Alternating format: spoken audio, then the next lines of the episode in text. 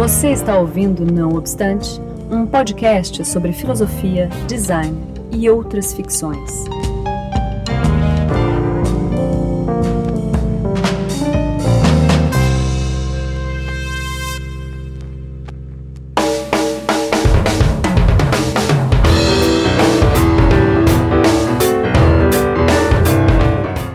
Começando mais um Não Obstante, eu sou Marcos Beccari, estou novamente na companhia do Daniel Portugal. Fala oi, Daniel. Olá. Tudo bom? Beleza. Hoje somos só nós dois, porque o Daniel é também o convidado. Isso é ótimo. Eu vou, é, eu, vou me eu vou me entrevistar. É, ele vai se entrevistar, vou ajudar ele a se auto-entrevistar. e esse programa é o nosso primeiro programa com o tema é, diretamente ligado à filosofia do design, certo? Certo. Daniel. Sim. E então sobre o que, que é que a gente vai falar em filosofia do design? Bom, o negócio é que eu traduzi recentemente esse artigo do Bruno Latour, que se chama Um Prometeu Cauteloso, alguns passos rumo a uma filosofia do design, com especial atenção a Peter Sloterdijk, que é um filósofo alemão sobre o qual a gente vai falar mais aqui durante o programa. E esse é um artigo de 2008 do Bruno Latour. Na verdade, ele é uma conferência que ele deu em um congresso de história do design. E, enfim, o texto é, ele deu em inglês nessa essa palestra, ficou esse artigo em inglês. E tem tradução em vários idiomas, mas até é, mês passado não existia em português. Olha aí. e aí. o Daniel fez, né? Ah, exatamente. Aí eu, eu tava. Ano passado, quando eu dei um curso de filosofia do design, eu indiquei esse artigo e tal, e, e não tinha em português. E aí eu fiquei com aquilo na cabeça e, e tava querendo traduzir esse artigo. E, e, a minha namorada, Isabela Fraga, ela, ela trabalha com revisão de tradução, essas coisas, e aí ela, a gente acabou combinando de traduzir. Então, traduzir, ela, ela deu uma ajuda, revisou, né, a gente conversou sobre alguns termos. E, e nesse texto, na verdade, a, os termos são muito importantes, né, porque o argumento do Bruno Latour, como a gente vai falar em breve, ele se baseia é, na própria, nas conotações do próprio termo design. E, em inglês, né, em inglês, design pode ser um verbo, né? To design. E em português não, não existe como verbo. Então essa foi, foi uma das questões na tradução. Mas a gente, a gente volta ao é, assunto. É, em então, breve, só... né? Isso. para falar antes é. quem é Bruno Latour, esse tipo de essa apresentação do artigo. Isso. Então, como o Daniel falou, o artigo em, o original é a Cautius Prometeu, né? É, Cautius Prometheus, né? Prometeu cauteloso. Isso. É. Foi publicado. A few steps towards a philosophy of design. Isso. É, with special attention. Ah, não é isso? É, with special attention to Peter Sloterdijk. Sloterdijk. É, ele foi, na verdade, uma palestra, como o Daniel falou, na tal de Networks of Design. Yes. Que é um encontro da Design History Society que foi em Falmouth, Cornualha. Isso, na né? Inglaterra. Cornualha é uma região da, da Inglaterra, né? Uma região uhum. sul e, Falmouth é uma cidade, é isso? Falmouth. Uhum. É? Ah, acho que sim, não tenho certeza. Deve ser. É, deve ser. uh, e foi, como foi em 2008, né? E o, o artigo que o Daniel traduziu saiu na Agit Prop, que é a revista brasileira de Isso, design. Isso, a tradução, no caso, exatamente. Isso, exatamente. E aí eu publiquei também um, um, um, comentário sobre esse texto lá no nosso blog, na Filosofia do Design. Isso, também tá lá para quem quiser ver. Isso, é um post. E aí lá ah, tem os links. É, e tem os links, então, também, para quem quiser ver, tem o link para o artigo traduzido é, no PDF ou na revista, enfim. É, a gente vai deixar os links também aqui no post. E o Daniel ele preparou até um, um PDF, é, digamos, for, é, é, com um layout interessante. Um layout é diferente. diferente. É, é que é melhor para ler online, né? Porque da revista ele é um texto corrido. Então às vezes cansa um pouco com um texto tão grande quanto esse e que tem que prestar Isso. atenção também, né? É um texto que tem. Uh, não é tão simples quanto parece, às vezes. Né? Tem, tem é, as notas de rodapé é interessante que, que você leia quase simultaneamente, né? E nesse layout que o Daniel fez, está com as notas assim. Enfim, a gente deixou o link também. A gente carregou esse PDF pelo Filosofia do Design, que é o nosso site. Aliás, Pra quem não sabe o que é filosofia do design, todo mundo. Cara, no Anticast o pessoal sempre fala, pô, Becker, explica que porra é essa de filosofia do design e tal. E, enfim. É, então, é, sua oportunidade aí. é, hoje é um programa que a gente vai falar um pouco a respeito, mas é, existe um site, olha só, chamado Filosofia do Design. que tem vários posts ali e tal. A gente se dedica há algum tempo já a falar sobre isso, tá certo? É, Daniel, quem é Bruno Latour? Pois é, Bruno Latour ele é um filósofo francês, um antropólogo, filósofo e tal. E, na verdade, assim, o principal ramo de, de estudo dele é o que ele chama de estudos da ciência e da tecnologia, que ele até ele abrevia como SCT, né? Estudos da Ciência e Tecnologia. É, isso, obviamente, é abreviação em português.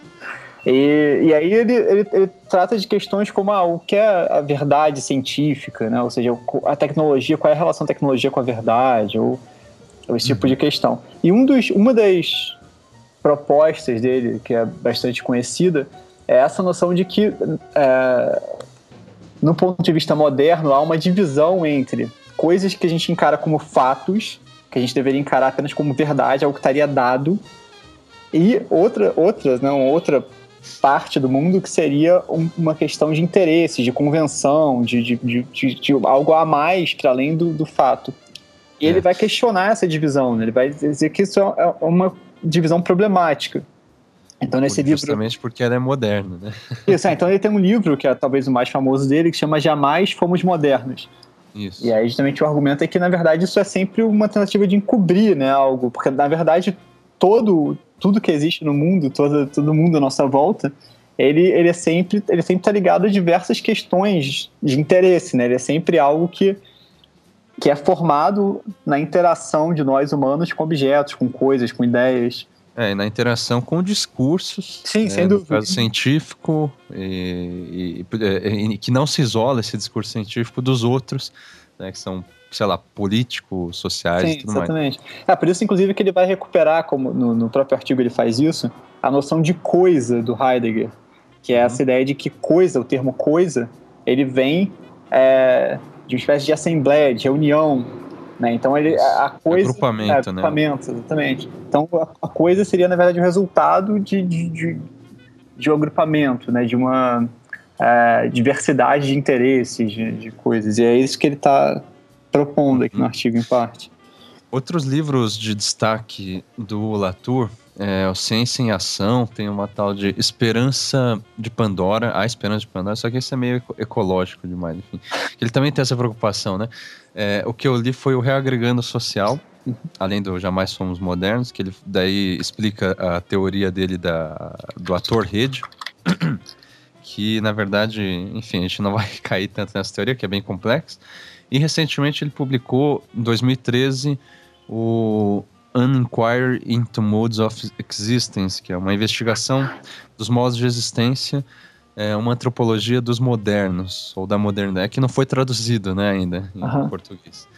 Uh, eu, assim, particularmente acho que o Latour é um dos poucos que reconhecem lucidamente que os autores que se auto-intitulam como pós-modernos são os mais modernistas incondicionalmente, assim. E isso porque lá no, Jamais Fomos Modernos dele, eu acho isso interessante de falar.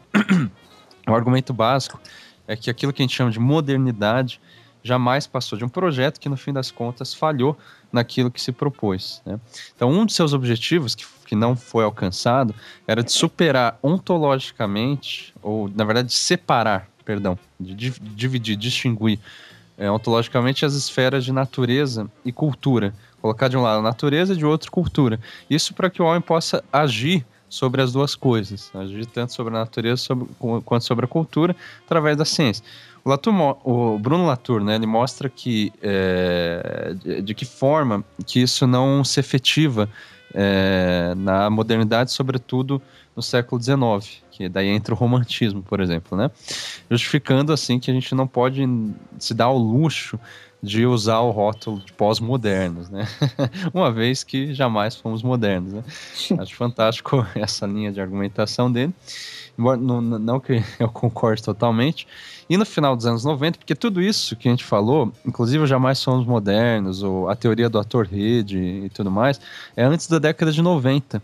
Que a partir da década de 90 ele começa a analisar aquilo que ele chama de ecologia política. é, principalmente num livro chamado Políticas da Natureza. Eu não li esse livro, você chegou a ler, Daniel? Não, não li também não. Só que eu acho interessante. Foi 2004 esse livro, né? Isso, exatamente. Eu acho só o título desse livro é legal porque ele já funciona como contraponto a um livro que eu detesto, chamado Políticas do Artificial, de Vitor Margolin. Você tá ligado? Tô ligado, pô, mas também não li. Eu, cara, o pior é que eu sentei um dia na livraria e vi esse livro traduzido em português, acho que é recente a tradução. Eu li ele de cabo a rabo lá na, na livraria. Cara, achei muito chato. Muito chato.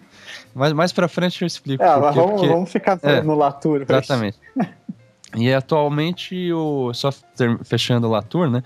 Ele conduz um projeto, mais ou menos, de mapeamento de controvérsias científicas ou controvérsias do, dos discursos, não só científicos, mas políticos também, é, dando ênfase especial às controvérsias ambientais, e isso que vai culminar nesse livro recente, que é Investigação dos Modos de Existência. É, eu acho que já deu, né, para explicar quem é o Latour. Vamos pro artigo, Prometeu Cauteloso. Artigo. Isso. E, aliás, é, a gente vai comentar sobre o que, quem é Prometeu também ou não? Ah, sem dúvida. Acho que no artigo a gente vai, vai acabar caindo nisso. Não, Quer comentar é, você antes? não quer falar? Tá bom. Ah, Prometeu, bom, acho que a maioria sabe, é um, é um titã da mitologia grega, é, mais conhecido porque ele teria roubado o fogo divino para dar para o homem.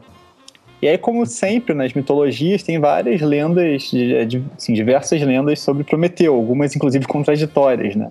Em algumas ele criou o homem, é, em outras ele, ele só roubou, só, né? ele teria roubado o fogo para dar ao homem. Ele, ele, de todo modo, ele sempre aparece como é, alguém que beneficia o homem, que dá algo é, importante para o homem. Mas uhum. acho que aqui no, no artigo, uma, assim, uma conotação interessante assim, que, que o autor se aproveita desse personagem é que ele aparece como criador. E um criador que, que, assim, que se importa tanto com a sua criação que é capaz até de se é, sacrificar por ela, de certa forma. Porque quando ele vai roubar o fogo do céu, é, e dá para o homem, porque ele, o homem estaria desprotegido, vou contar melhor essa história. Uhum. É, ele, ele, em seguida, ele sabe, de certo modo, né, que é capaz de ser descoberto, imagina roubar o fogo dos deuses.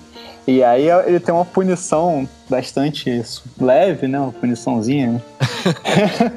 que é ficar pro resto da eternidade preso, acorrentado num rochedo, enquanto um abutre come seu fígado, né, que depois é ressurge, regen... depois, é, exatamente, depois se regenera pra ele ficar lá sendo atormentado.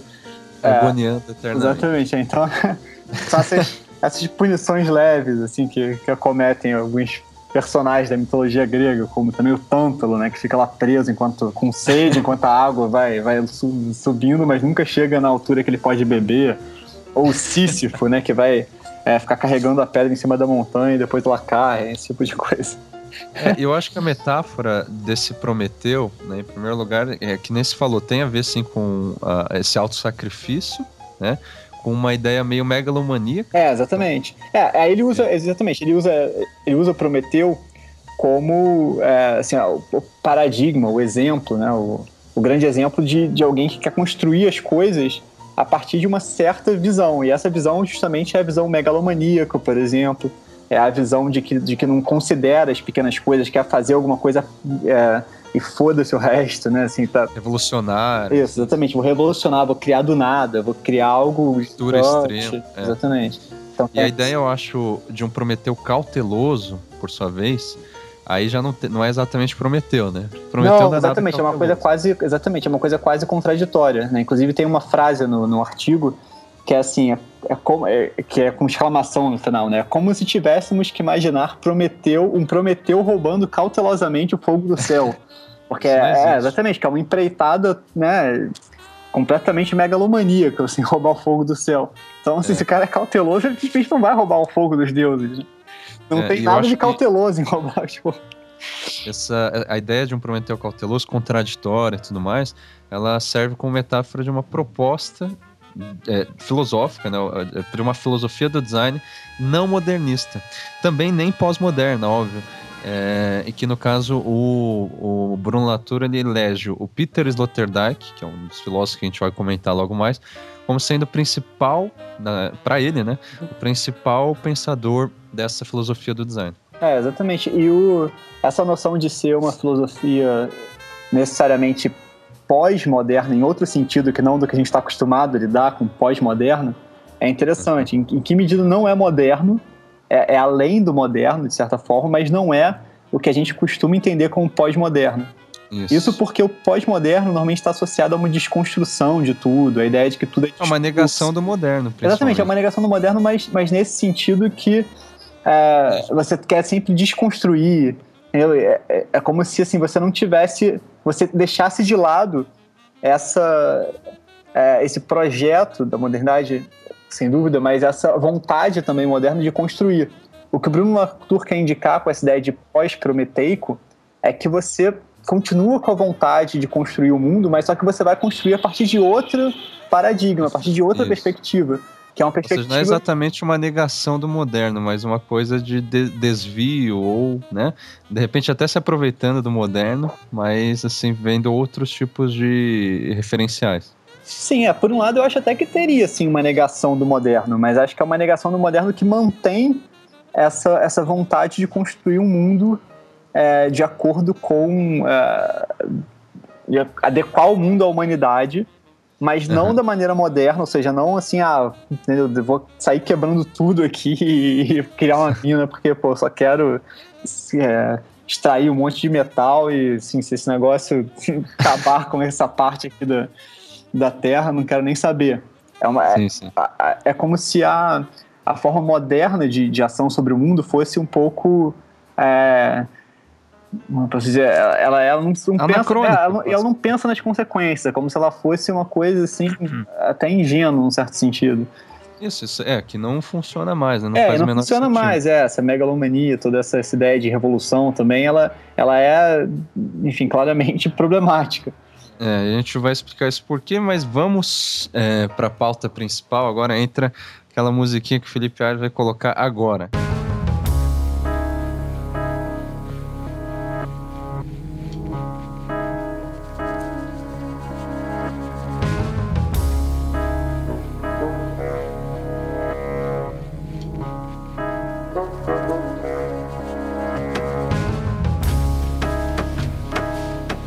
Essa palestra que deu origem ao, ao artigo, se eu esqueci de falar, ela é meio que dividida em três partes. A rigor ela é dividida em duas, só que eu acho que a gente pode considerar é, a última parte, que seria umas considerações finais, como uma terceira. Então a primeira parte, ele analisa cinco conotações é, sucessivas, porque uma vem, digamos, em consequência da, é, da, então, da outra. Então não são sucessivas, né? são cinco conotações. É, é, do conceito de design. Eu digo sucessivas porque elas, é, elas assim, da forma pela qual ele, ele explica essas conotações, é, é, quase como se uma ah, tá, aparecesse englobasse um pouco a outra. Ah, mas acho que é uma questão mais retórica. É, talvez. E uh, a segunda parte, a introdução à filosofia do design, do Peter Sloterdijk, e a terceira parte é uma espécie de conclusão, né, ou considerações finais sobre como agrupar as coisas através do desenho, né, esse tal de Draw Things Together. Quando a gente chegar lá, a gente explica exatamente o que é isso. É, só porque é, é, tem essa, essa questão, já vai começar essa questão dos termos. Né? Draw Things Together pode significar simplesmente juntar as coisas, né? Mas ele... É, ele quando ele, um é, quando ele... a partir de elementos. Assim. É, tipo isso, né? juntar, draw... Mas o, ele, quando ele escreve isso no artigo, ele coloca um itálico no draw, né? E draw também pode ser desenhar. E como ele está falando do design e, e, e o draw está remetendo ao design, então fica essa ideia de que vocês, nós poderíamos juntar coisas. É, porque draw things together pode ser também simplesmente entender uma coisa, né? Você ah, juntou várias ideias e aí formou uma noção coerente da coisa. Mas ele, a ideia é um pouco fazer isso através do design, né? Como o design pode nos ajudar a fazer isso. Eu achei fantástico aquele, a escolha da palavra draw, né, do desenho. Uhum. que ele considera draw como se fosse um entendimento literal do que é design. É mais ou menos isso.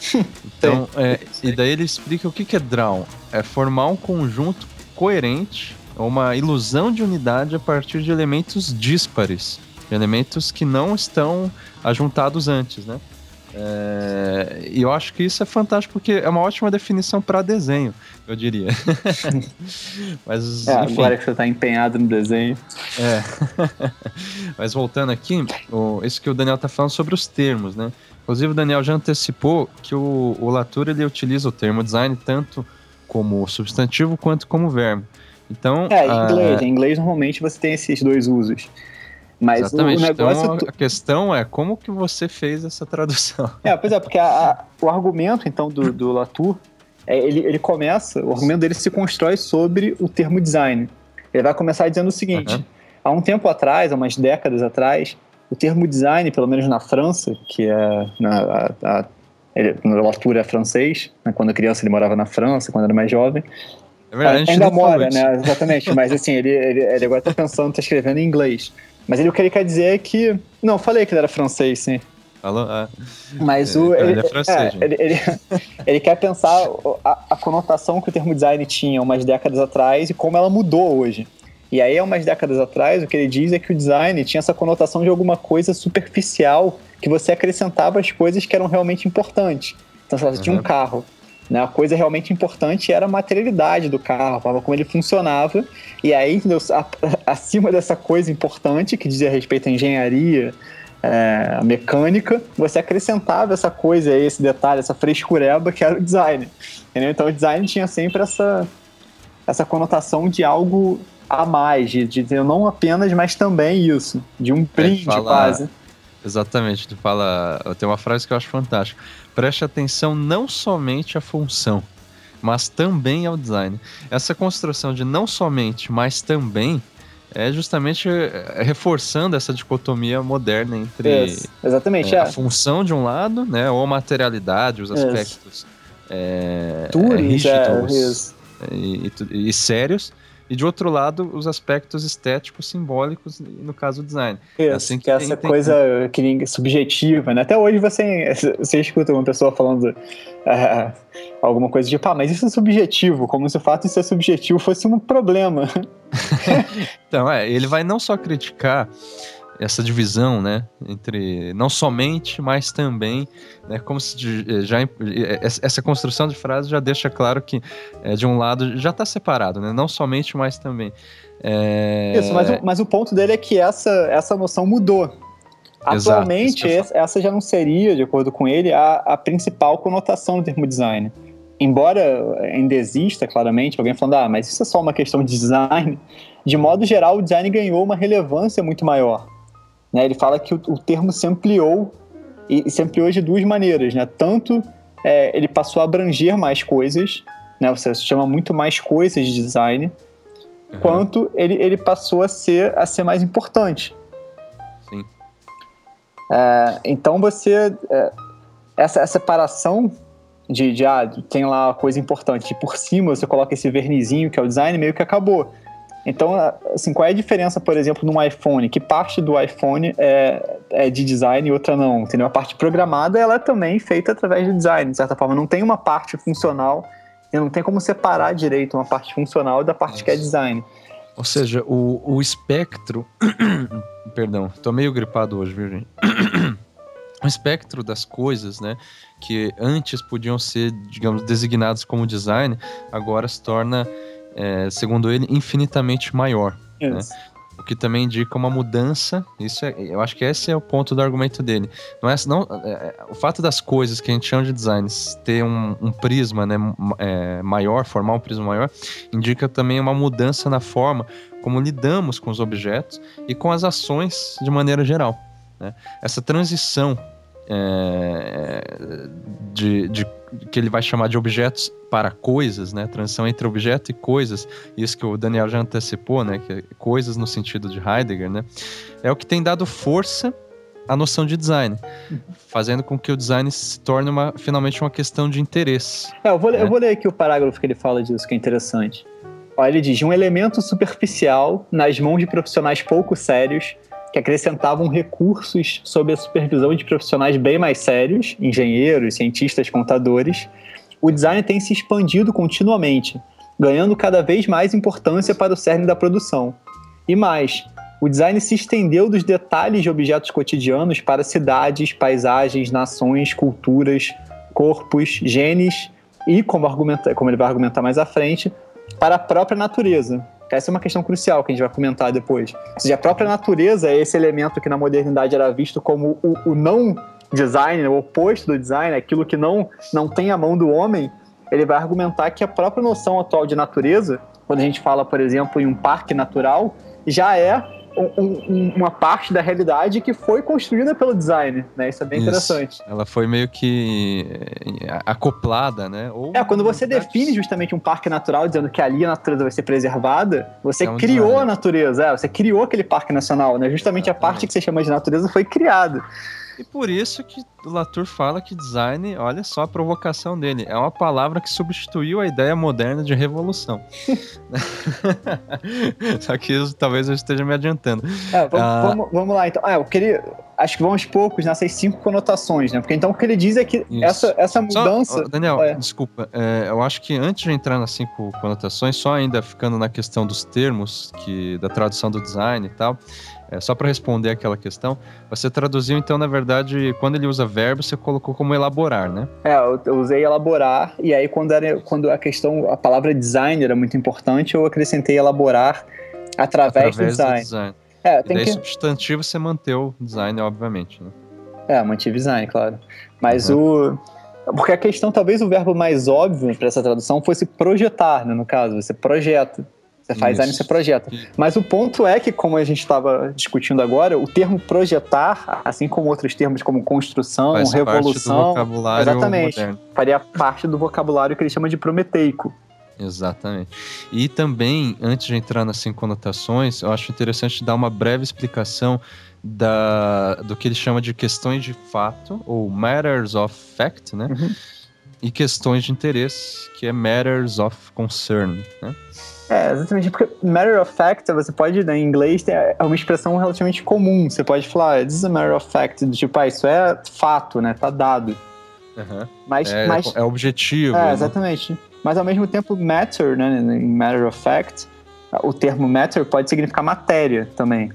Sim. Então, então tem essa, esse duplo sentido, né, que, que se encaixa bem aí. Ou seja, é. matter of fact é uma matéria, ou seja, algo que é visto como se fosse uma questão objetiva. Então, quando uhum. você diz, por exemplo, ah, isso é um fato, ou sei lá, isso é uma questão sabe, puramente objetiva, é justamente você. Né? Isso, exatamente, não entra em discussão, tipo, eu apenas constatando o que existe, você uhum. está então lidando com, com essa coisa sobre a qual você falou isso, como se ela fosse uma questão de fato, não né? matter of fact. Ao é, contrário. Contraposição. É, exatamente. Isso. Contraposição, quando você lida com alguma coisa pensando que ela é algo discutível, entendeu? Que ela é, que ela é resultado de um projeto, então você pode discutir essa coisa, entendeu? Ela, ela é algo que surgiu, é, seja de uma briga de interesse, seja de um projeto específico, etc. Então você pode discutir. Então ela é, ela é uma, uma questão de, de, de preocupação, de debate, né? Então é um, é um matter of concern. Né? Concern uhum. é essa ideia de você é, se preocupar não no sentido de ficar, oh meu Deus, mas estar atento àquele negócio, né? Uma coisa que importa. É, eu acho que ele usa esse, esses termos, me parece, né? Eu não conheço tanto a obra do Latour, mas ele já usou em outros é, lugares. Sim, sim, sem dúvida. Né? Ele usa também. Eu, eu acho que ele usa de uma maneira mais ou menos didática para justamente fazer essa é, pra fazer essa distinção, é, essa distinção é. que eu acabei de explicar, exatamente. É, que e, e de um lado a, a, a, questão do fato, de fato, né, é, o matters of fact, é, tem, ele, ele tá de certa forma associado ao pensamento moderno, né? Isso, sem dúvida. é, na verdade, o, é, é, é justamente uma divisão, né? entre. Uhum. Porque o, o, no caso do moderno, você divide entre questões de fato e questões que, que não é bem de interesse, né? Porque a, ideia de questão de interesse seria é, uma nova forma de, de encarar a questão de fato, ou seja, de encarar as coisas de modo geral. Na modernidade, uhum. o que é essa ruptura, né? Entre de um lado o fato e de outro lado essa, essa coisa que não importa tanto, que seria subjetivo, simbólico, estético, assim, que é superficial de modo geral.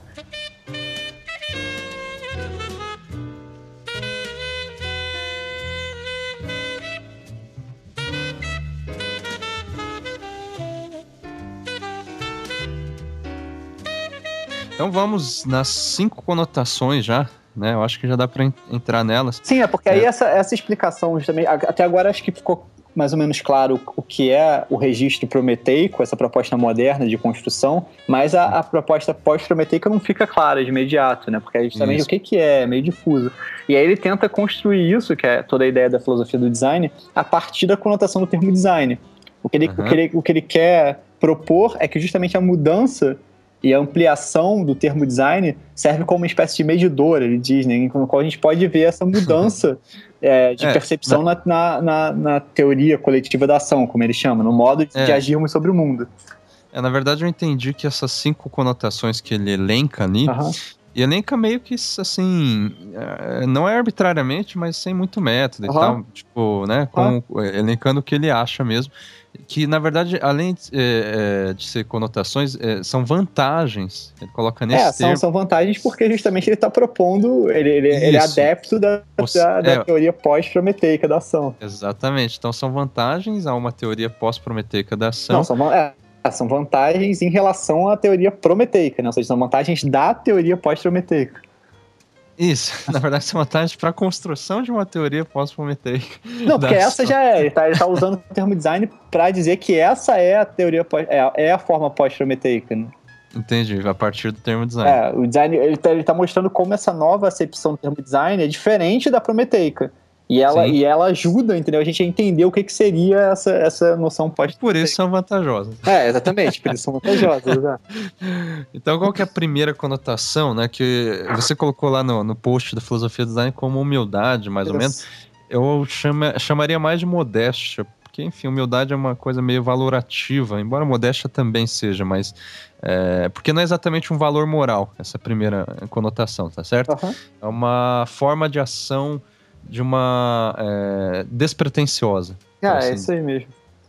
Que, ou seja, de um, de um modo diferente do pensamento moderno, que está muito calcado numa ação relacionada a uma construção, mesmo quando tem destruição, no caso do romantismo, por exemplo, né, vão destruir o passado, é uma destruição tão radical quanto a construção, que é a partir do zero, né? Então é uma transformação radical.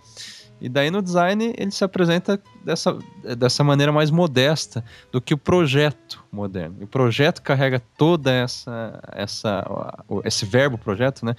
Carrega toda essa pretensão de construir, destruir e, e transformar radicalmente. Yes. Então, o, e o design vai mais no sentido de reelaborar aos poucos. É, não, essa, essa, o reelaborar aos poucos já é outra conotação, na verdade, outra vantagem.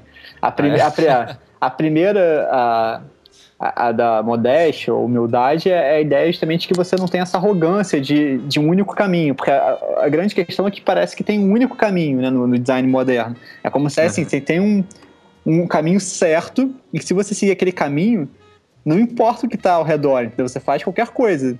Aquele caminho é o certo. Se você tiver que destruir entendeu, o mundo inteiro para chegar naquele caminho, está valendo a pena. Eu penso numa revolução, sei lá, comunista, entendeu? Você pode matar todo mundo, porque é, você está indo pro, no caminho do bem com B maiúsculo. Então, assim, não importa o é. que você tenha que fazer. É esse que é o. Você não precisa ser é. É, cauteloso, né? Não precisa ser muito modesto. é, não tem nenhuma, não, tem zero de modéstia. Imagina, você vai fazer a revolução e vai criar o bem. Né? Ou é. seja, modéstia zero, assim. Mesmo no caso do, do Mao Tse Tung, né? Que ele coloca lá, tipo, uma revolução que deve se auto-revolucionar, né? no caso da revolução cultural, né? Uhum. Que é uma coisa fantástica, porque eu acho que é uma... É como se fosse o, o, o ápice que chega ao seu inverso desse projeto, tá ligado? Moderno, de construir e destruir, assim. Ou seja, ele faz toda uma revolução para destruir o passado, mas também destrói mesmo o que ele está construindo fantástico.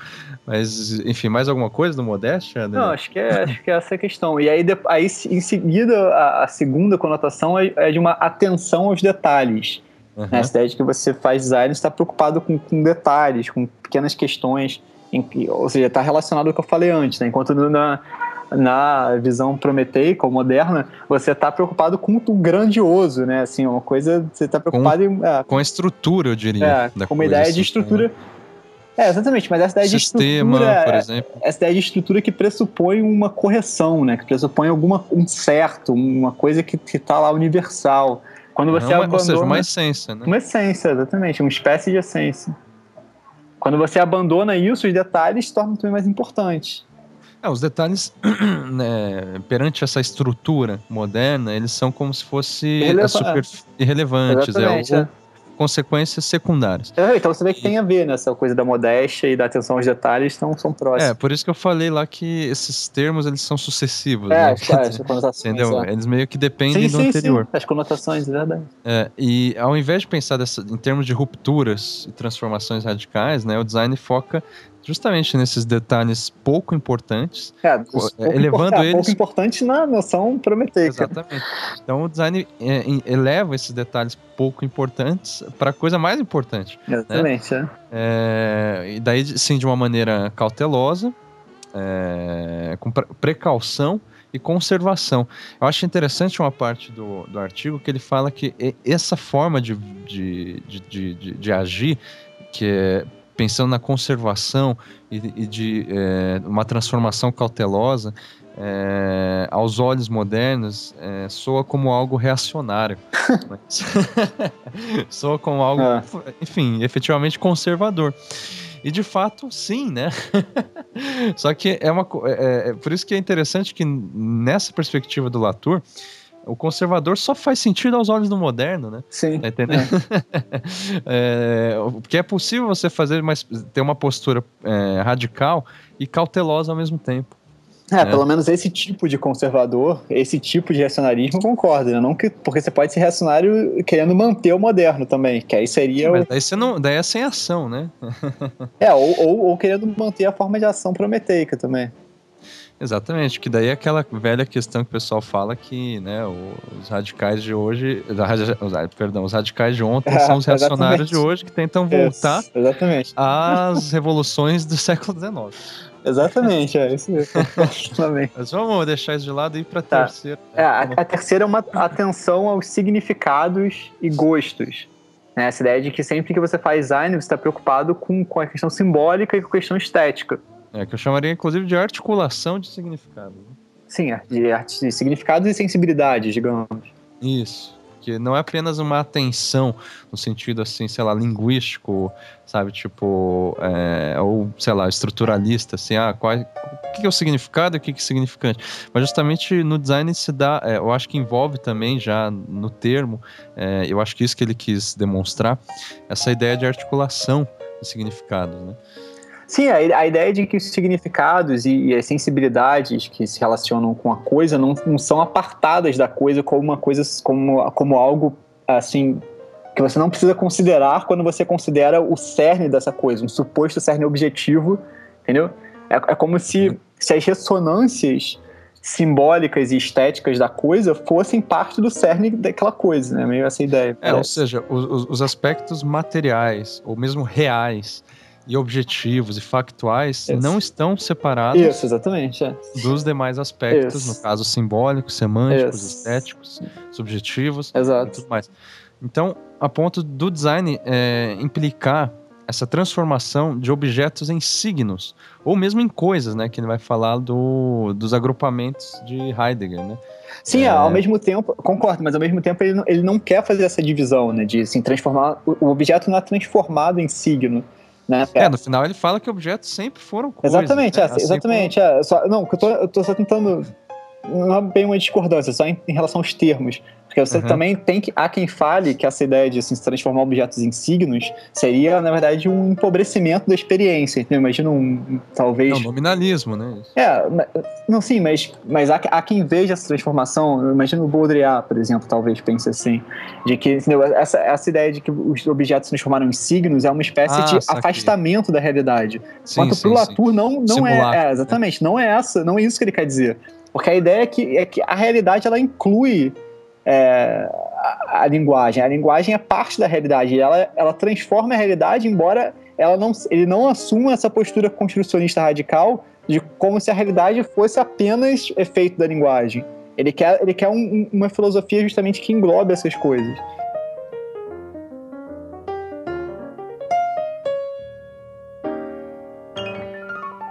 Que no caso do Baudrillard, enfim, não tem nada a ver aqui com o nosso papo, mas signo não é exatamente um signo linguístico, sabe?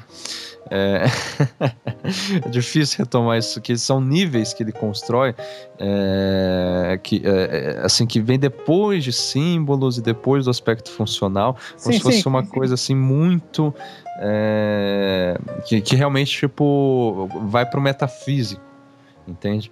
O, a questão sígnica para ele. Então, realmente, são, é difícil colocar os dois assim, mas enfim. Não, sim, eu só quis dizer é. justamente que não é essa a proposta. Sim, sim, exatamente.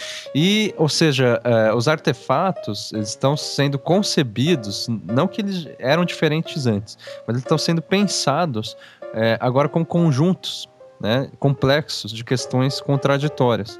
Então, de certa forma, a matéria tem sido absorvida, e isso não deve ser entendido literalmente, tá? Mas ela foi absorvida pelo significado. É assim que ele coloca, né? A matéria é absorvida pelo significado, a função é absorvida pela forma. Absorvida no sentido porque antes eram coisas separadas, Isso. separadas forçadamente. Né? Isso, né? exato. Então ele fala de uma hermenêutica da materialidade, ou na verdade ele fala que não é à toa que a hermenêutica tem se preocupado cada vez mais com uh, o significado do, da, da matéria, do real, é, e há uma espécie de disputa de significados ontológicos na hermenêutica. Para quem não, enfim, o que é hermenêutica, né? Hermenêutica é o estudo é, da língua, né? da é, linguagem, interpretação, né? Da linguagem, interpretação, isso, exatamente. Que Hermes, deus da, da, enfim, da mitologia vem, vem de Hermes, né? É, hermenêutica é isso. E, e, e, no caso, assim, uma tendência que existe crescente de fato, enfim, desde a passagem do século XX, né, 19 para o 20, é que a, a, interpretação, a hermenêutica, ela de certa forma se sobrepõe à metafísica, à ontologia. Por quê? Porque a interpretação do que é real e do que é, enfim, do que deixa de ser real, do que é, é a existência, o ser, ela, é, na verdade, começa a se revelar cada vez mais como uma questão só de interpretação, né? E não mais como uma questão de fato, é, nos termos do Latour, né? É, ou, ou, os dois juntos, mas enfim, a mistura então, dos dois, mas, de repente. Exatamente, porque essa, esse terceiro aspecto que a gente está falando, de articulação dos significados do design, é, tá, tá, tá, em sincronia com isso, né? Uhum. Ou seja, o design ele, ele tem, é, eu, eu acho, eu sempre digo isso, que ele deveria é, estudar bastante hermenêutica, sabe? Ao invés, inclusive, de semiótica, assim. Tá, mas pra... vamos, vamos entrar nessa pauta aí, não. Vamos é. passar pra quarta aqui. vamos. Senão já era, né? O programa virar hermenêutica versus... Então, isso que eu acho foda nesse artigo, só um parênteses. É. Que ele é um... Ele é muito... É, é, interessante porque ele bate de frente assim com, com digamos, todo um paradigma do pensamento do, é, no campo do design. Eu fico imaginando é, quando ele deu essa palestra, que era é, um encontro de design, né, de história do design, ele às vezes fica pedindo desculpa, né, para os historiadores, ali, ah, não sei, eu sou ignorante aqui, né, não, quer dizer, eu, não, eu, sou de fora, não sei o quê, mas eu fico imaginando que tudo isso que ele fala, os caras devem ter se, eh, se entreolhado, assim, meio que em alguns momentos, sabe, tipo, se estranhado, assim, nossa, o que, que esse cara tá falando? Mas tudo bem, ele é filósofo, né, vamos dar um desconto para ele, sabe, esse clima, assim... Era acho fantástico, assim. Mas vamos lá, pro quarto. É, a, a, quarta é a ideia de que quando você faz design, você está sempre fazendo um redesign, você está sempre é, fazendo um design a partir de alguma outra coisa. Você nunca está partindo do nada.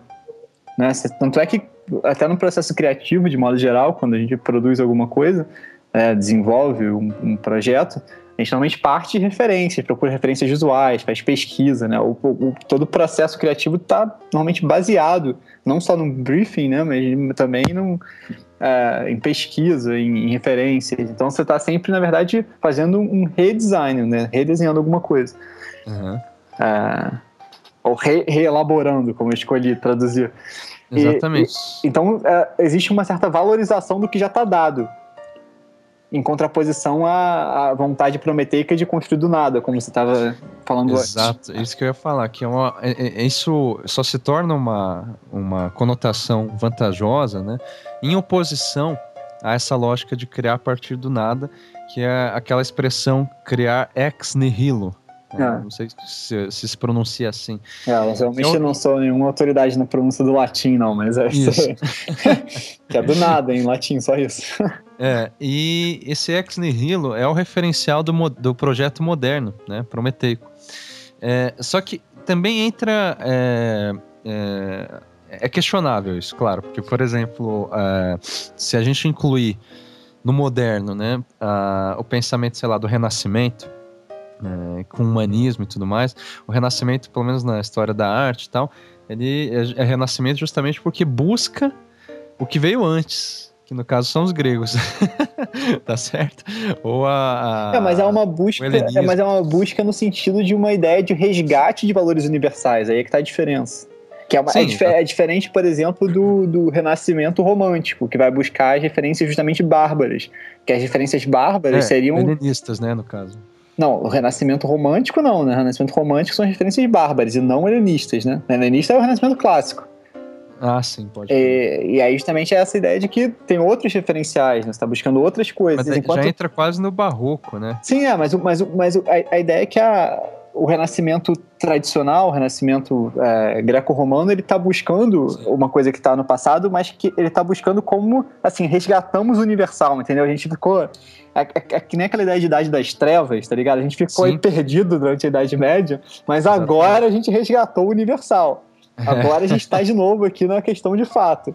Entendeu? É, essa, daí, essa mas aí que tá. É, o interessante é que eles conseguem é, resgatar isso, só que eles não têm, digamos, registro de como aquilo foi feito.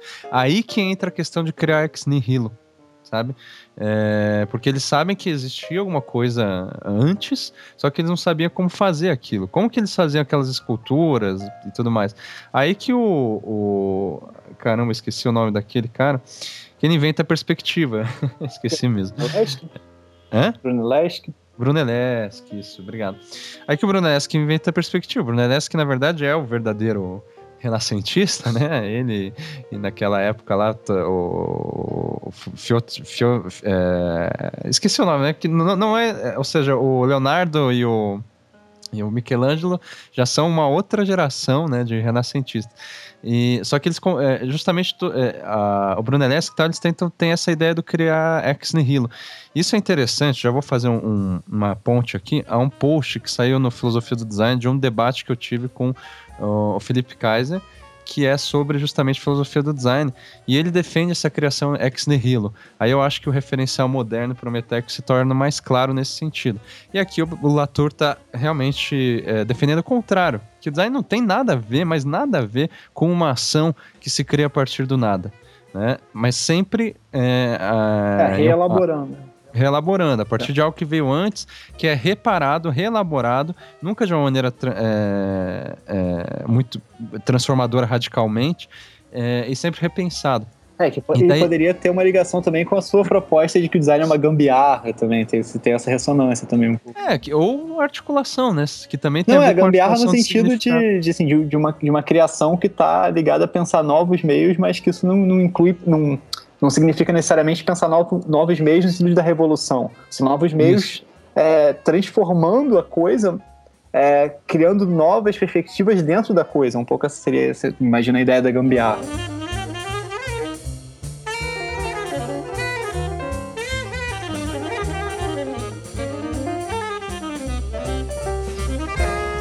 Bom, e por fim vamos pro quinto, então? Sim, eu só, eu só queria, não sei se você acha interessante, é que nessa parte ele fala, ele faz uma, uma espécie de piada com o lance do design inteligente. Você... Ah, não lembro o que, que é isso, não. Como é que é essa piada? Pô, peraí que eu tenho que abrir aqui o artigo. Você acredita que até agora eu não, eu não abri o artigo? Eu, é que eu fiz anotações, eu né? Também não tô com ele aberto, não. então, peraí. É, página 8, isso, tá?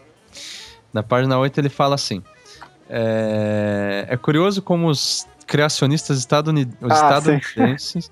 usam o termo design inteligente como uma espécie de substituto para Deus, o Criador.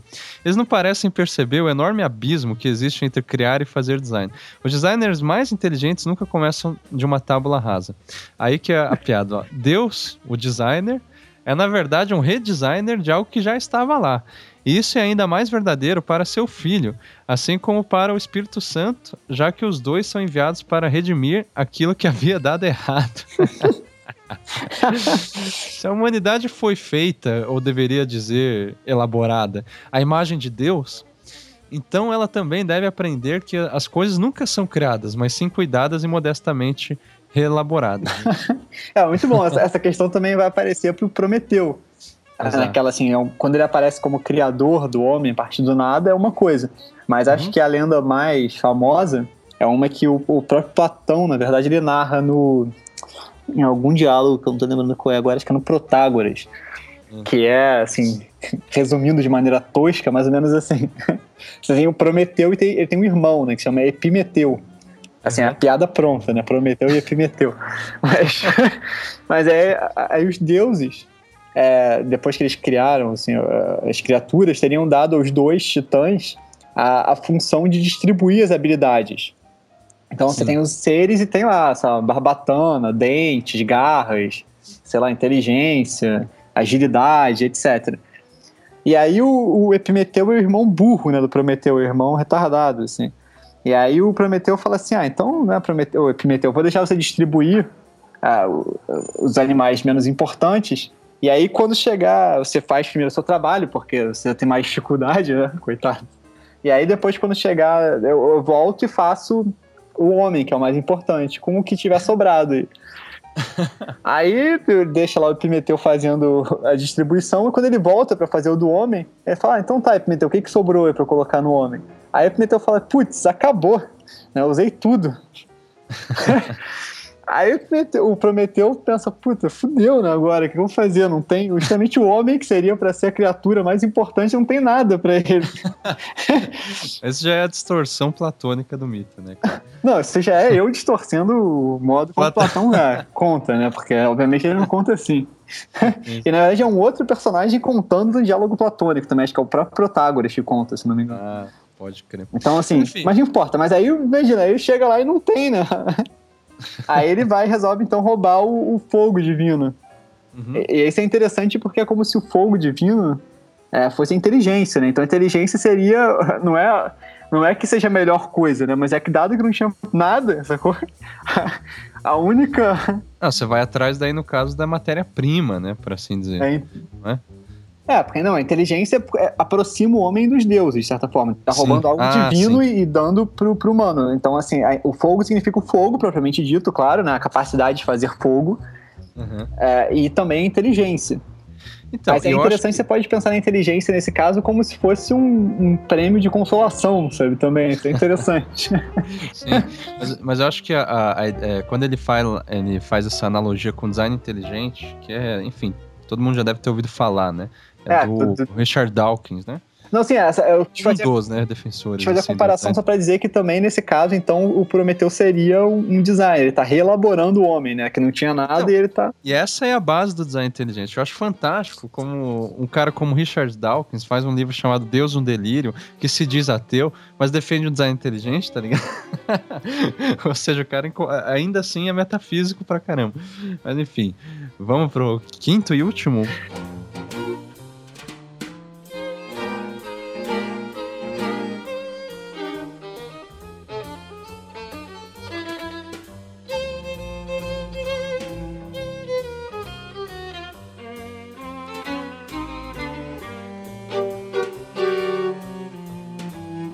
então, o quinto é, é, são as ressonâncias morais do design.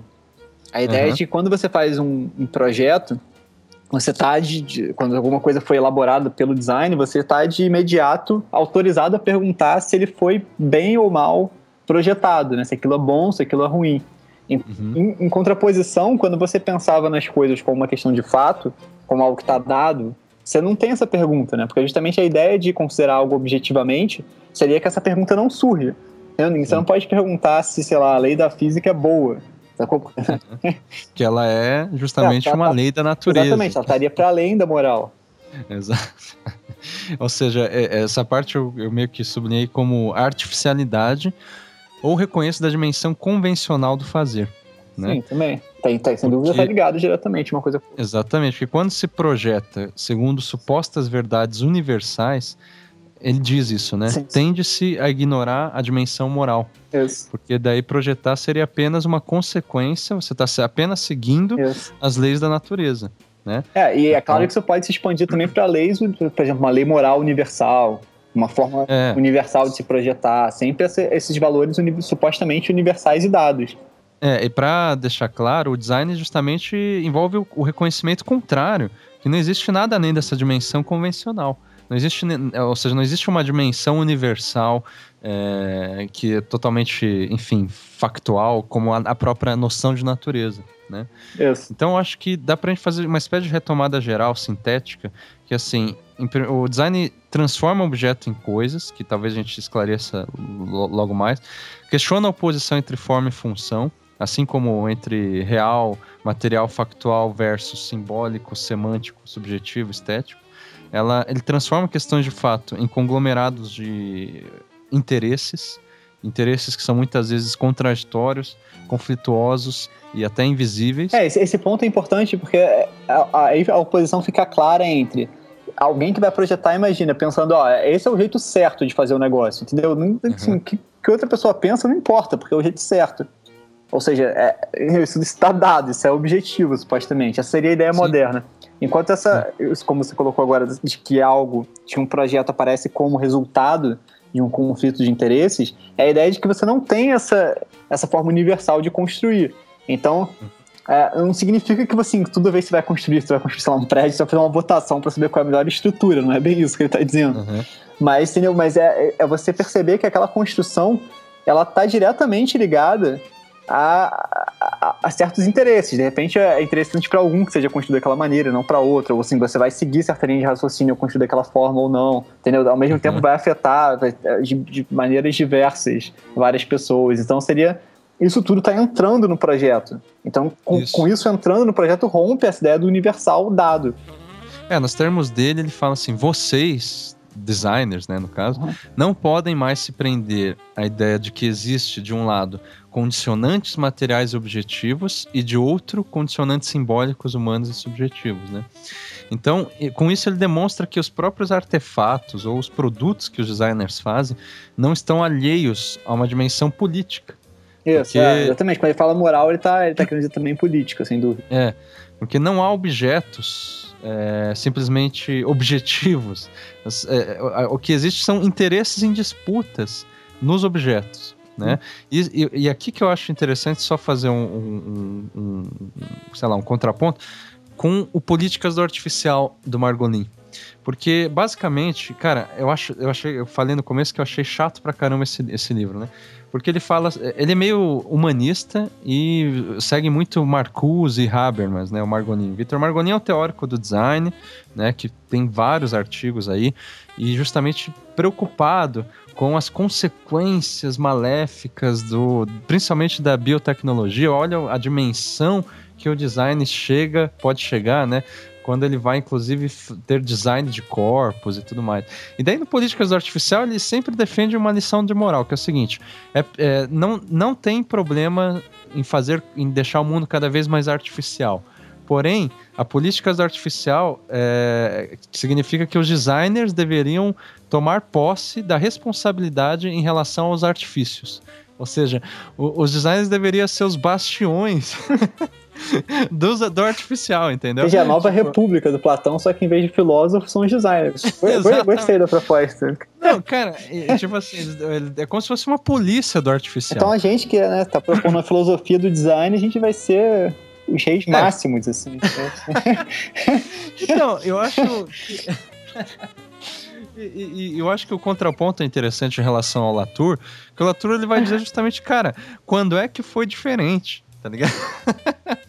Não é agora isso, entendeu? Que as coisas estão se tornando cada vez mais artificiais. As coisas nunca foram naturais. A gente inventou uma natureza artificialmente. Entendeu?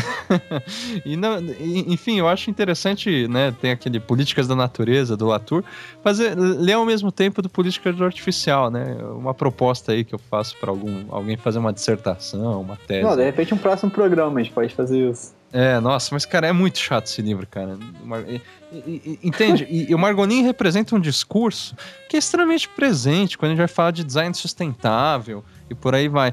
Que, ou design para o mundo real, né? Que a gente precisa ter responsabilidade é, em relação a isso que nós produzimos, porque nós designers, ao mesmo tempo, somos os, é, os vilões que estamos ah, deixando o mundo cada vez mais artificial, separando o homem da, da natureza pura e intocada. ingênua, é, intocada e ah, tal. Isso, então... Exatamente, é, esse ponto eu acho que ele é crucial, porque quando você fala numa natureza pura e intocada, o que uhum. você está fazendo, na verdade, é, é, entrando de novo pela porta dos fundos no referencial moderno. O que você está dizendo é, sim. existe sim uma lei universal, só que ela não é a lei universal, digamos, do bem, ou da, sei lá, do, de qualquer outra, do projeto objetivo, mas é a lei universal da natureza.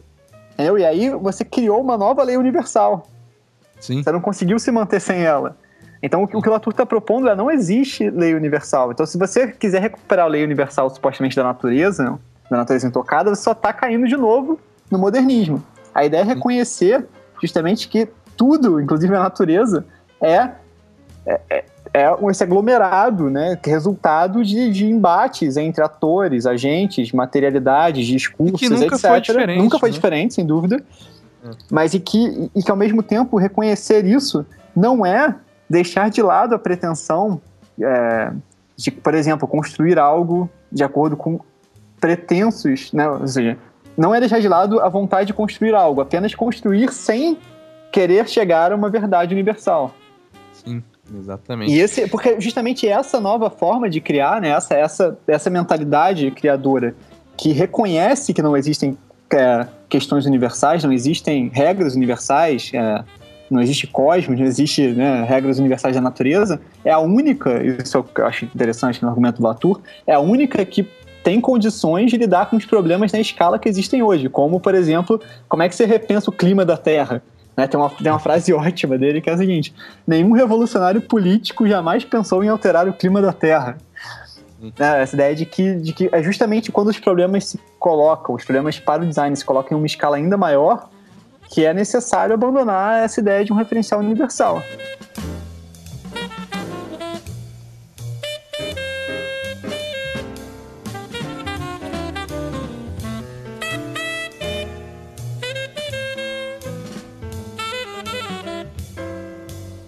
Que ele pega do Sloterdijk me parece já, assim, essencial, sabe? Essencial no sentido, pô, a gente tá criticando, né, esse vocabulário.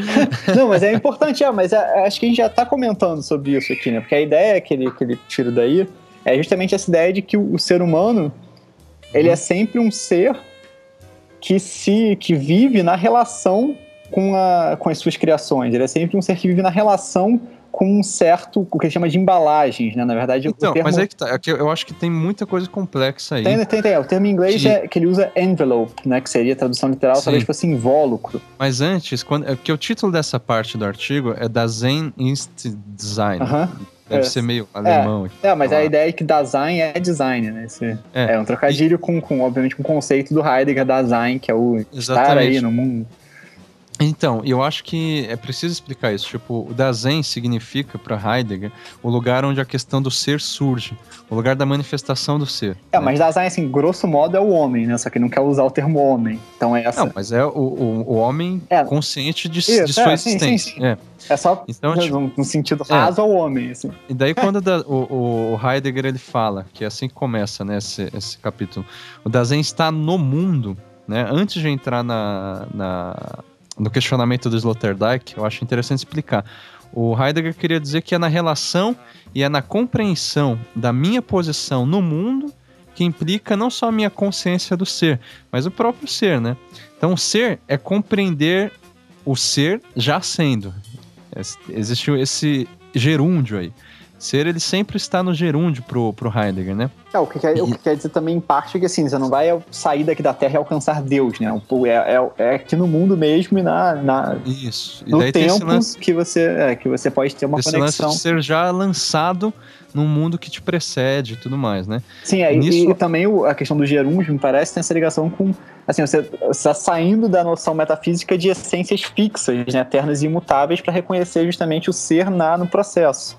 Exatamente. E, e, nisso eu acho importante frisar que há uma diferença com relação à concepção de Sartre sobre o ser. Porque essa precedência de um mundo e de um ser lançado nele, né? Que, que antecede o, o, o ser, isso também está em Sartre, tá? Só que ao invés de implicar um ser como projeto de responsabilidade, livre escolha existencial, como Sartre coloca, e aí, na minha opinião, retoma a metafísica, o Heidegger apenas atesta a condição interpretativa do ser, que daí sim permanece no gerúndio de um enquanto ser. Ele só é enquanto ele está sendo, entende? E não, não, ele não pode simplesmente pontuar assim, ah, agora eu tenho a responsabilidade e agora eu vou construir, edificar a, a, a, minha posição de ser, como o Sartre coloca. Assim, finalmente eu vou me emancipar, me separar dessa dessa condição alienada em que eu me encontrava. Isso é o, o discurso sartreano, né? Então, nessas tríades entre situação, compreensão e interpretação, o sujeito e o mundo, eles se implicam mutuamente, né? O sujeito, ele se percebe como ser, é, como um ser existente, na interpretação que ele faz de si mesmo em relação ao mundo, na interpretação que ele faz é, de si em relação a que ele se encontra, e essa interpretação né, não faz surgir o enquanto ser, porque enquanto ser já, já havia. Ela apenas dá uma expressão ao ser, instaurando o que o Heidegger chama de círculo hermenêutico. Né? Cara, mas para não entrar em questões vão sair não, é completamente o, o Latour ele fala, eu acho que isso é, é, ah. é, é, é importante para contextualizar quando o Latour fala, tentar filosofar sobre o que é o ser jogado no mundo, sem definir mais precisamente ou mais literalmente ele fala que o Sloterdijk é sobretudo literal em seu uso de metáforas. Os usos de embalagens nos quais os seres humanos são jogados seria como tentar mandar um cosmonauta para o espaço sideral sem um traje espacial. Ah, então, justamente essa, essa ideia de que não existe ser humano pelado. Ou seja, ele fala, né, em seguida ele fala isso. Um ser humano nu é tão comum quanto um cosmonauta nu. Ou seja, assim como o cosmonauta para estar no espaço precisa do traje espacial, a gente uhum. para estar tá aqui no, no, né, como humano, para estar tá nesse nesse lugar sócio-simbólico que a gente ocupa, a gente precisa também de armaduras, de, de, de vestimentas, Sim. de embalagens é, sócio-simbólicas, de embalagens, de até materiais também, assim, de, né, de... Então, mas para entender é, é, essa ideia, quer dizer, é, é claro que essa ideia é simples e tudo mais, só que relacionar ela com o Dasein do Heidegger, é, é interessante que o Sloterdijk, ele questiona literalmente qual é este mundo que o Heidegger fala, né, em que o ser se encontra já jogado. Sim, sim. Então, assim, o Dr. Dirk, ele defende que nunca estamos puramente jogados no mundo, como se fôssemos órfãos, né? Mas sempre já protegidos por uma embalagem, uma espécie de embalagem, aquilo que, na verdade, o Sloterdijk chama de esferas, né? É, então a gente está sempre é... embalados...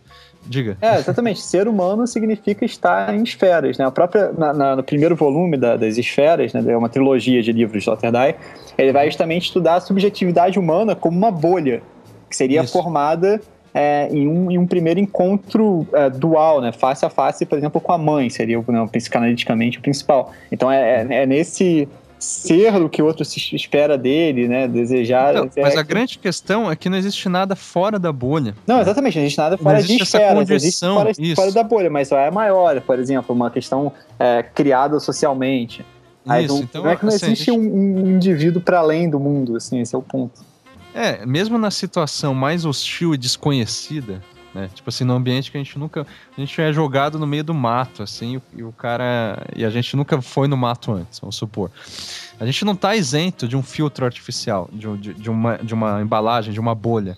Porque a gente nunca sai de uma caverna né, ao contrário do Platão, né, para o grande mundo real, né?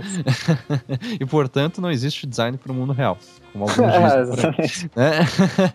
Mas a gente está sempre transitando de uma transitando, perdão, de uma esfera a outra, isso. De uma de uma caverna a outra, de uma embalagem a outra, de um enredo, um significado, uma interpretação a outra interpretação. É, motivo então, pelo qual não tem, não tem fora, né? Não tem fora dessas esferas. Viver no mundo humano é viver lidando com essas esferas, desde a esfera menorzinha da bolha até esses globos, né, que eles chamam, os Sloterdijk. Os globos são as construções sociais maiores, assim. Exatamente. E nesse raciocínio, eu acho que essa é a questão para a filosofia do design.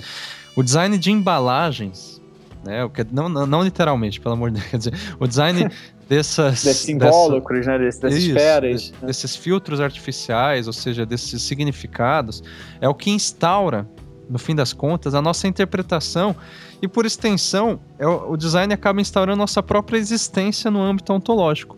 Então, o design, assim, entendido de uma maneira hermenêutica, como uma articulação de significado e interpretação, é aquilo que instaura, assim, o nosso ser. Né? Então, o que aconteceu no século Exatamente, XX... é para citar o, o título de um livro do Tony Fry que eu quero ler, é, que é assim, Becoming Human by Design, se tornando humano pelo design. É essa a proposta aqui também, né? O que se, se faz humano é justamente o, o, o design. Embora eu, eu não li também esse livro, eu desconfio que ele seja meio humanista, que é aquilo que os Sloterdijk... Não, acho que não é, é, Bom, vou ler antes de comentar, mas eu, pelo, pelo pouco que eu vi aqui, me parece que, que não é muito não, que ele, ele na verdade tá, ele tá partindo do Heidegger também. Ah, mas, mas assim, o, o que o pessoal fala é que assim, tipo, é, ah, no século XX uh, o modernismo se arruinou. E nesse raciocínio do Sloterdijk, não. No século XX não é que o modernismo se arruinou porque, na verdade, ele sempre foi uma embalagem, né? É, exatamente, o modernismo tipo, é, um, tipo, uma embalagem, é uma embalagem que valoriza os globos, justamente, que valoriza essa, essa, é. essas, essas esferas gigantescas em detrimento justamente das, das bolhas. É como se você é, tivesse eu... que se adequar a esses modelos. Enquanto Exatamente. o pós-modernismo, por outro lado, é a valorização só da bolha, dizendo eu sou, entendeu? Isso que importa. Então, para Sloterdijk, o que aconteceu no século XX, na verdade, foi que o aspecto de embalagem dessa embalagem moderna, só Ficou explícito. Né? É, ele se tornou mais visível, desnaturalizado, assim como a compreensão de que não existe um lado de fora das embalagens. É, eu acho que isso que é a forma como ele escapa do pós-moderno. Porque, ah, não, se você cria, assim, inclusive uma embalagem chamada pós-moderno, entendeu? Você não sai da, da, mesma lógica de criação de embalagem. Não, então, sem, é, assim, é, dúvida, me parece que além, além disso que você falou, uma diferença crucial também é a aceitação é, de continuar no processo criativo. Então, quer dizer, obviamente o pós-moderno também, mas aceitar o desafio de criar, de certa forma, sem só querer essa é um pouco a distinção que o, que o Latour tenta fazer. Como se o pós-moderno quisesse mais desconstruir, tivesse essa coisa de, ah, vale tudo, de certa Sim. forma. Enquanto, enquanto na, na mentalidade pós-prometeica baseada no design, não é, não é bem que vale tudo, entendeu? Você tem ainda certos rumos, mas você entende a, a possibilidade de criar algo é, válido, algo interessante, que as diretrizes são outras para criar esse algo, e não que vale tudo. É um pouco, me parece que essa é, é uma diferença. E daí, por exemplo, o design moderno, ele se torna apenas um mais um estilo. Né? É, sim. Uma forma de conceber objetos, Isso, de apresentá-los é, e tal, mas em meio a outros, digamos, estilos. No, o, o, o, perdão, o Bruno Latour ele fala o seguinte na página 15. Quando eu falo página, é, é em relação ao PDF que o Daniel fez, tá? é, não existe nenhum filósofo contemporâneo mais interessado do que ele, o Sloterdijk, né, Sloterdijk, na materialidade, na engenharia, na biotecnologia, no design propriamente dito, nas artes contemporâneas e na ciência de uma forma mais geral. Entretanto, quando Sloterdijk lida com materialidades, não é como se elas fossem um acumulado de questões de fato que estabeleceriam indisputáveis necessidades naturais como palavras finais em debates sociais ou simbólicos. Ao contrário, quando ele reforça a materialidade de algo, ele torna explícita mais uma frágil embalagem na qual estamos enredados. Esse enredamento é tão relevante para as embalagens da biotecnologia quanto para as estações espaciais. E eu diria, é, já é, eu acrescentando, é, esse enredamento é, é, é, constitutivo das nossas crenças. De, é, de... constitutivo do que é ser humano, exatamente. Exatamente. Então, não faz sentido, por exemplo, para mim, aquele termo que tem linhas de pesquisa e tal, da, da tal da cultura material, né? Eu, esse termo para mim já é contraditório, como se houvesse um outro tipo, de uma cultura imaterial, imaginária, ideológica. Não, Porque mas, a, própria, não, a, a, própria noção de matéria é situada culturalmente, como que pode haver uma cultura material? Não, claro, não, a sua crítica até faz sentido mesmo. Mas acho que a ideia, a origem desse, desse, dessa proposta é justamente o contrário, né? Valorizar a materialidade em oposição a, a pensar a cultura como algo abstrato. É, mas é, você vê que a, a, escolha do nome, então, pelo menos, é que nem a crítica que o Latour faz sobre o, o, os estudos da ciência e, e da tecnologia, né? Uhum. Que se, se mantém no dilema empírico, né? Do, que ele, sim, sim. do qual ele tentou sair.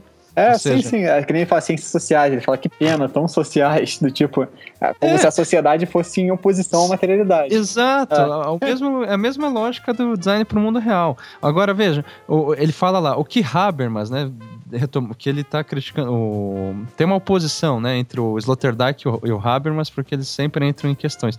Ele, o Latour coloca: o, o que Habermas não consegue perceber, porém, é que quando os humanistas acusam as pessoas de tratar os, os humanos como objetos, eles inadvertidamente estão tratando injustamente os objetos.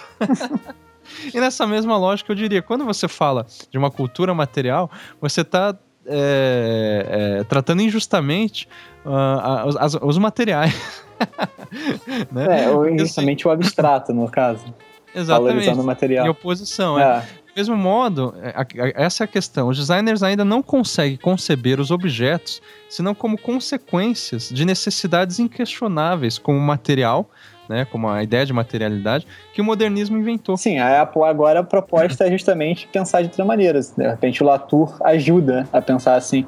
E acho que a gente podia terminar, né, Marcos? Então, e, e depois a gente faz um programa, a gente sobre promete é, sobre, sobre a esferologia dos Sloterdijk.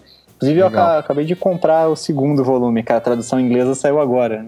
Puta merda. Terceiro, infelizmente, só quem lê alemão ou francês também. Boa sorte. Francês, Boa. só que tu lê em francês, essa parada vai ser foda, não tem como.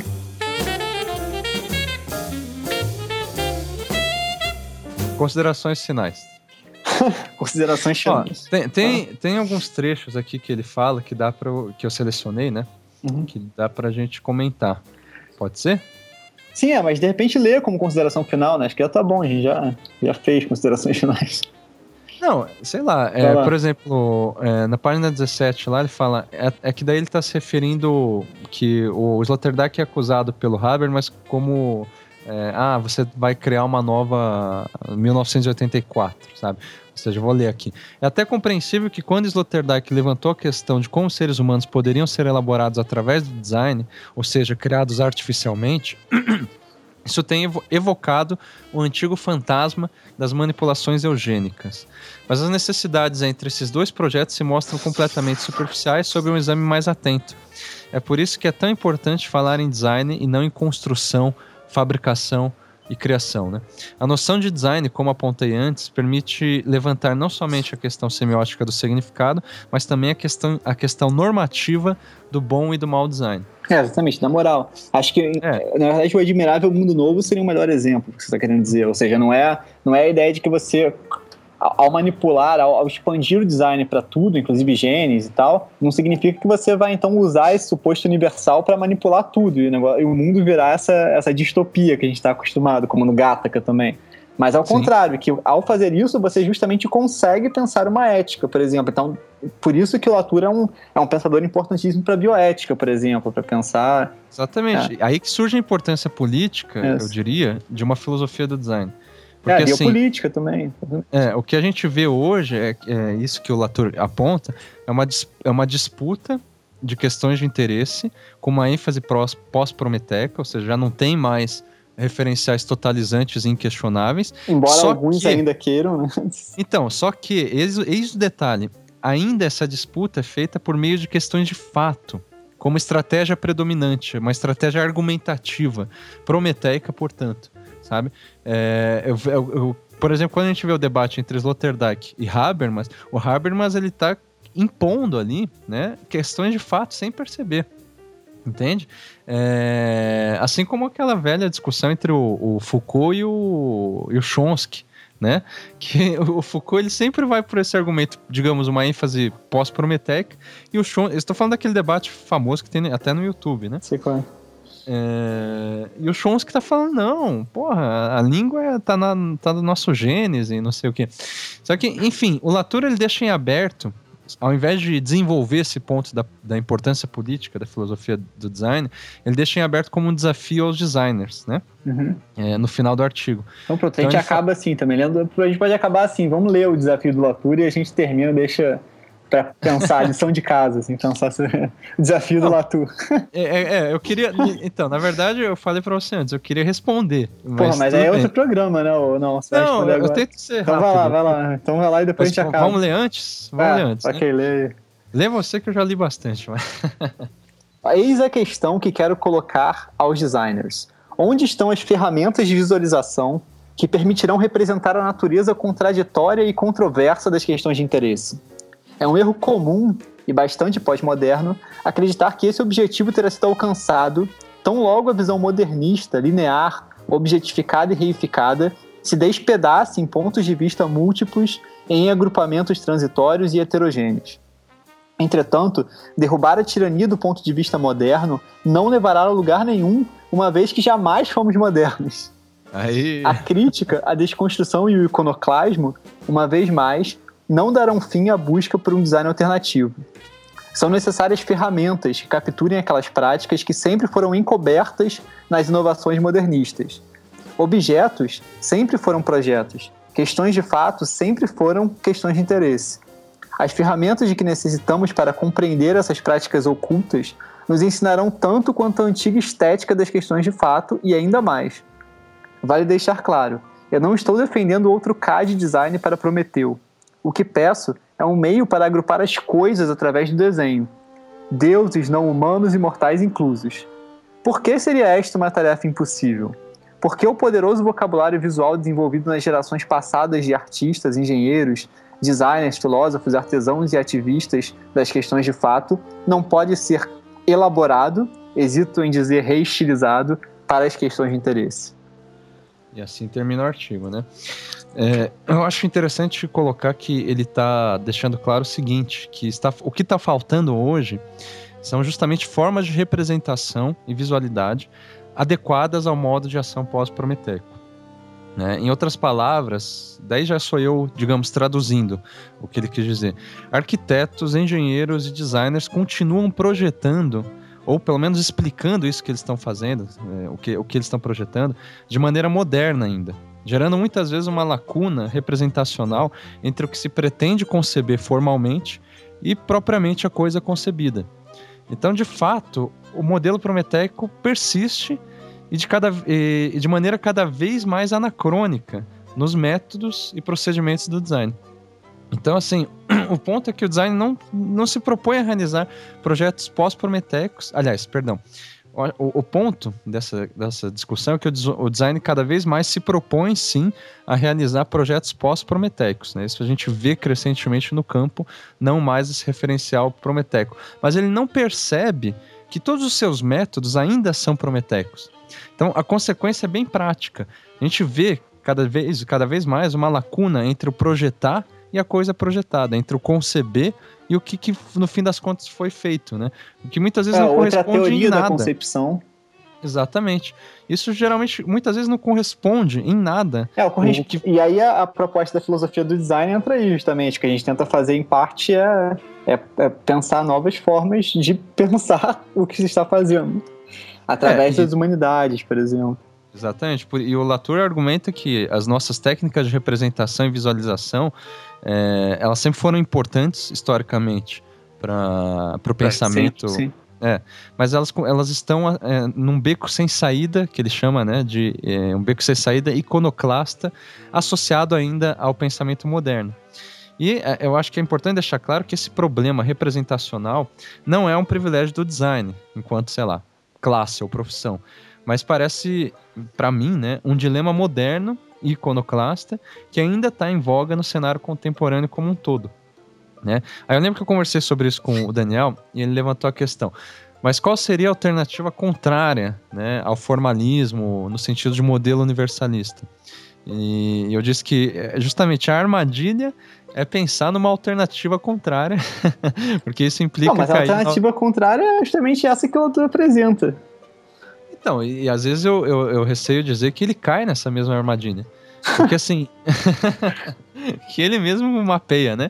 E cai nela. Mas tem, eu... é, tem algumas ferramentas, assim, o pessoal que, que hum. enfim, os laturianos, digamos, alguns estão fazendo, tentando elaborar softwares, por exemplo, que consigam. É, representar ah, visualmente essas, essas, Olha, essas, cara, isso é uma essas diversas controvérsias, por exemplo. Então, mas isso já é uma puta de uma porra, os os, cara, os laturianos, sei lá, so, é, pessoal da sociologia e tal, estão fazendo aquilo que os designers deveriam fazer, né?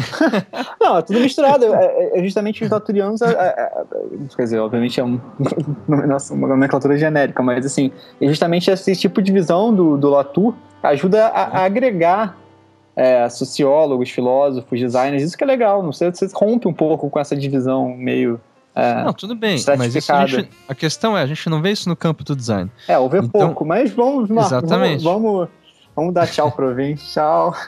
Não, deixa eu terminar as considerações sinais. Pô. Então vai lá, vai lá, acaba aí. Eu já dei tchau, vou embora. Tchau, Vitor. Então, assim, eu diria que ao invés de, de, criar uma alternativa contrária, é, é preciso colocar em primeiro lugar que o pós-prometeico é um discurso, digamos, predominante em um nível macro. E nesse nível macro é onde se insere o design, que por sua vez ainda pensa em termos prometeicos, por mais que não perceba isso, né? Então, tipo, a pergunta que a gente se deve fazer é: existe no design algum esforço no sentido de buscar novos referenciais né? É, é, que não sejam os mesmos ainda prometeicos. Eu penso que não, né? Conver... A gente falou sobre isso. É, eu é, penso Daniel. que tem um pouco, mas obviamente não muito, nem muito, nem, é, nem um é tá. décimo tá. do que deixaria. O que existe é do próprio Latour, e de alguns outros que vêm de fora do campo do é, design. É, algumas coisas né? relacionadas ao design thinking parece que tem um quê disso. Então, mas é, mesmo se a gente pensa em propostas como design thinking, o design emocional, é, design colaborativo, etc., que o próprio Latour cita ali, né? Uhum.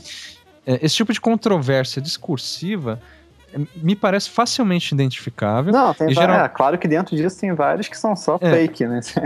e é que tá. E geralmente é, nesse discurso é justificado é. ainda sob um prisma prometéico. Ah, total, totalmente, claro. Mas nem todos, né? O, o que, que, é inovação no design thinking? Enfim, a gente fez um, um anticast só sobre o design thinking, que eu desço a lenha lá no design thinking. e, e, e, isso que o, o Latour deixa claro no fim do artigo, que é um erro comum e bastante pós-moderno acreditar que uma nova visualidade seja possível apenas anulando a visão modernista, a visão moderna, né, linear, objetificada, reificada, que então seria trocada por pontos de vistas múltiplos, agrupamentos híbridos, transitórios, heterogêneos, ou seja, tudo aquilo que o Máximo Canevati coloca num livro chamado Sincrética que é, é, tipo assim, a súmula pós-moderna da visualidade. Tipo assim, você conhece esse livro, Daniel? Não, esse não conheço. Eu conheço o, aquele sobre fetichismos visuais, que é bem interessante, Isso, exatamente. Mas, é, eu, eu, também vi esse. Eu falei do Syncretica, que é o que eu tenho aqui dele. Mas assim, é, ele coloca, o Canevati coloca exatamente nesses termos. Né? existe uma nova visualidade é, que anula a, sei lá, o, o rigoroso, a parte rigorosa da visão moderna e tal, assim, quase como uma troca. E o Latour fala que não, isso é um erro comum, um erro pós-moderno, né? Ou seja, é, não há nada mais moderno que o romantismo que negava o moderno, já, já no século XIX negava o moderno, nem nada mais funcionalista que o antifuncionalismo, no caso do design, né? É, da, daquelas propostas italianas, né? Ditas pós-moderna, é, como chama? Memphis, e nos, nos, Estados Unidos também, o Robert Venturi, né, o Les Bohr e tudo mais. E nas palavras do Latour, derrubar a tirania, né, que o Daniel acabou de ler, derrubar a tirania do ponto de vista moderno não levará a lugar nenhum uma vez que jamais fomos modernos. Então a gente permanece no mesmo jogo discursivo moderno. Eu, eu na minha opinião, acho que o Máximo Canevati também permanece moderno, assim como Bauman, assim como vários outros ditos pós-modernos. É, o Bauman acho que com certeza. O Canevati é mais, dica mais é, polêmico. Não, mas pô, é, essa, dizer que ele continua mais polêmico um pouco. O Bauman, né? Acho que é. nem duvido. Então, assim, agora sim, para finalizar, eu prometo, é, eu diria é, três coisas, assim. Primeiro que uma filosofia do design já de, isso que é a contribuição principal do artigo do Latour, eu acho, é que uma filosofia do design já deve começar questionando ou no mínimo se desviando, o que é uma tarefa muito difícil, da tradição filosófica ocidental. Foi isso que eu coloquei naquele post, que eu também vou deixar aqui linkado no, né, no Não Obstante, é, eu, do debate que eu tive com o Felipe Caio sobre o que é filosofia do design. Então, entre outras coisas, né, é, é a filosofia do design envolve a compreensão de que a nossa existência é um artifício e nunca foi diferente, que não existe uma natureza em oposição ao artificial e que todos os elementos ontológicos são, na verdade, hermenêuticos, ou seja, interpretações né? Não existe nada além de interpretações ou embalagens dentro de embalagens, né? O que há por fora da caverna, outra caverna e por aí vai. Uh, o segundo ponto que eu colocaria de, que, eu, que eu colocaria é que assim, o que, que interessa aos designers na, no âmbito prático? Isso, o, o, o, artigo do Latour ajuda a compreender que é possível remateri rematerializar o mundo sem carregar toda essa bagagem modernista das questões de cultura material, que eu havia criticado lá na... um pouco antes, né? Ou seja, a gente pode entender o design, assim como a ciência e a tecnologia, sem que isso implique naturalização como, como uma oposição à natureza, né? Uma natureza. Isso o, o Latour coloca na seguinte nas seguintes palavras, né? A bricolagem e as formas de pensar costumeiramente associadas ao design dominaram a natureza. Sim, seres humanos têm que ser artificialmente feitos e refeitos, mas tudo depende do que você entende por artificial e mais ainda do que você entende por fazer. Né? Por fim, esse eu prometo é o último. Eu sei que o Daniel tá meio bravo aí, mas é porque. Não, já fui embora. Já, é, já eu já tinha comentado com ele que eu. Tá só meu tava, eu, eu, tinha preparado uma resposta para esse artigo do Latour. Vai lá, Marca E, e eu, não, e eu não, não publiquei em nenhum lugar essa resposta, enfim, só tem anotações. Ele tá se coçando eu, ali, tudo bem. É, eu tô. Exatamente. Então, assim, com relação a esse desafio que o Bruno Latour coloca no final do artigo. O que eu apontaria como resposta, na verdade, são é, basicamente, são os resquícios metafísicos que ainda custam muito a serem percebidos, principalmente no design. E isso eu argumentei, ou tentei argumentar, no meu último post da Filosofia do Design, que é sobre metafísica, dialética e niilismo, que o, o título é Guarda-chuva Invisível de Duchamp. Então, a, eu, lá eu falo que a arte conceitual, a desconstrução, o niilismo e o, o iconoclasmo, ou mesmo a, o pensamento dialético, né, que é, é predominante na, na tradição moderna, jamais deram fim a um paradigma metafísico que, na minha opinião, é muito anterior ao aquilo que a gente denomina de modernismo, né? Então, esse paradigma metafísico ele assinala o pensamento ocidental e tudo isso que eu falei, arte conceitual, desconstrução, niilismo, não, não, não deram fim a isso. Por mais que se diga o contrário. Eu acho que apenas reforçaram esse paradigma metafísico. Mas daí eu deixo pro, pro ouvinte ler esse meu artigo, no qual eu falo que Duchamp é um maldito neoplatônico. tá certo? Oh, beleza. Quer comentar ah, alguma coisa não. aí, Dan? Adeus não? para todos. É, antes, antes, que, antes que a gente comece outra. é por isso que no Anticast me proibiram de falar de design. valeu, um abraço, obrigado por Um abraço, valeu, Daniel. Valeu, Marcos.